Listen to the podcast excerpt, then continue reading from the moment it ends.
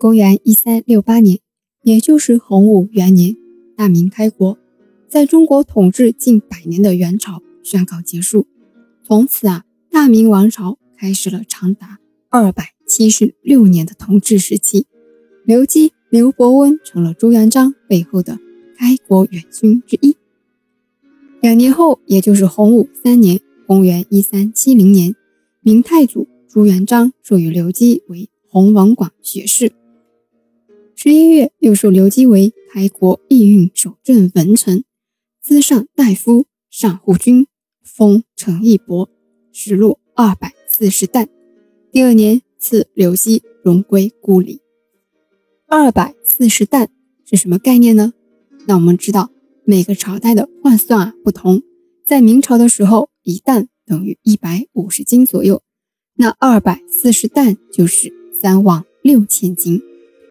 那大家都知道，我们国家有修史的传统，历代明君也都是以史为鉴，辅佐的大臣亦是如此。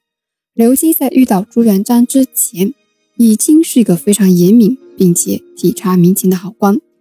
那明朝开国后，刘基地位迅速抬高，位高权重的刘基人设有没有崩塌呢？我们一起来看看。立国后，刘基提出了自己的见解，他说。宋元两朝为什么灭亡了呢？因为过于宽纵，所以啊失去了天下。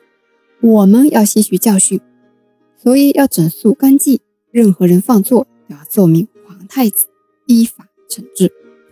刘基的这个举动啊，让不惑想起了周朝取代商朝的时候，周人的所作所为。商朝被周人取代后，周人刻了很多青铜器，为什么呢？就是要国人吸取商人好酒导致了亡国的教训。在周人的意识里啊，商朝是因为酗酒以致亡国，因此呢，周人制定礼仪制度，非祭祀国宴等情况下禁止酗酒。我们从出土的文物里就可以看出，商代出土了很多精美的酒器，不惑甚是喜爱。尤其啊是富豪墓出土的文物，不惑是爱得不得了。而周代的呢？则是礼器比较多。我们说回刘基，刘基的执法是非常体面无私的，因此呢，人人都畏惧刘基的威严，也因此啊，遭到了不少人的敌意与恨意。比如他与李善长之间的恩恩怨怨。我们先来看看李善长何许人也。李善长，公元一三一四年出生，公元一三九零年离世，字百世，亳州定远人。也就是今天的安徽省定远县人，他啊和刘基一样，也是明朝的开国功臣之一，跟随朱元璋是出生入死，功劳很大很多。历史上呢，对李善长的定位很高。刘基啊是与诸葛亮并称，所以呢有了那句话：“三分天下诸葛亮，一统江山刘伯温。”那李善长与谁并称呢？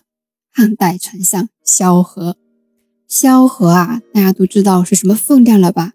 因此呢，李善长在太祖开国后获得的地位啊，比刘基高了很多。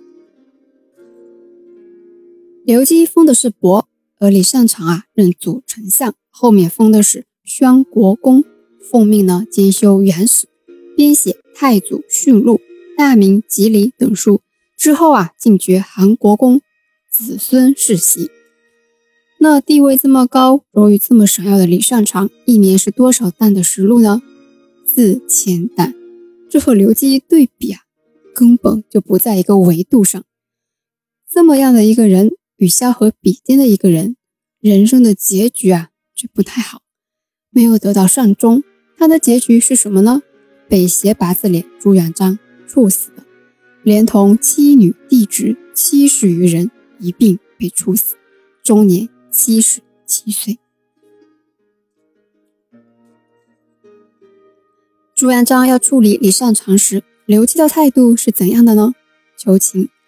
刘基说：“虽然李善长有罪要治，但是啊，他的功劳很高，又有威望，应该从轻发落。”朱元璋要罢免李善长的丞相，而想让刘基为相时，刘基呢是拒绝的。朱元璋就疑惑地对刘基说。他三番两次想加害于你，你怎么还设身处地为他着想呢？对呀，前面不是说刘基和李善长之间有恩怨吗？这恩怨是什么呢？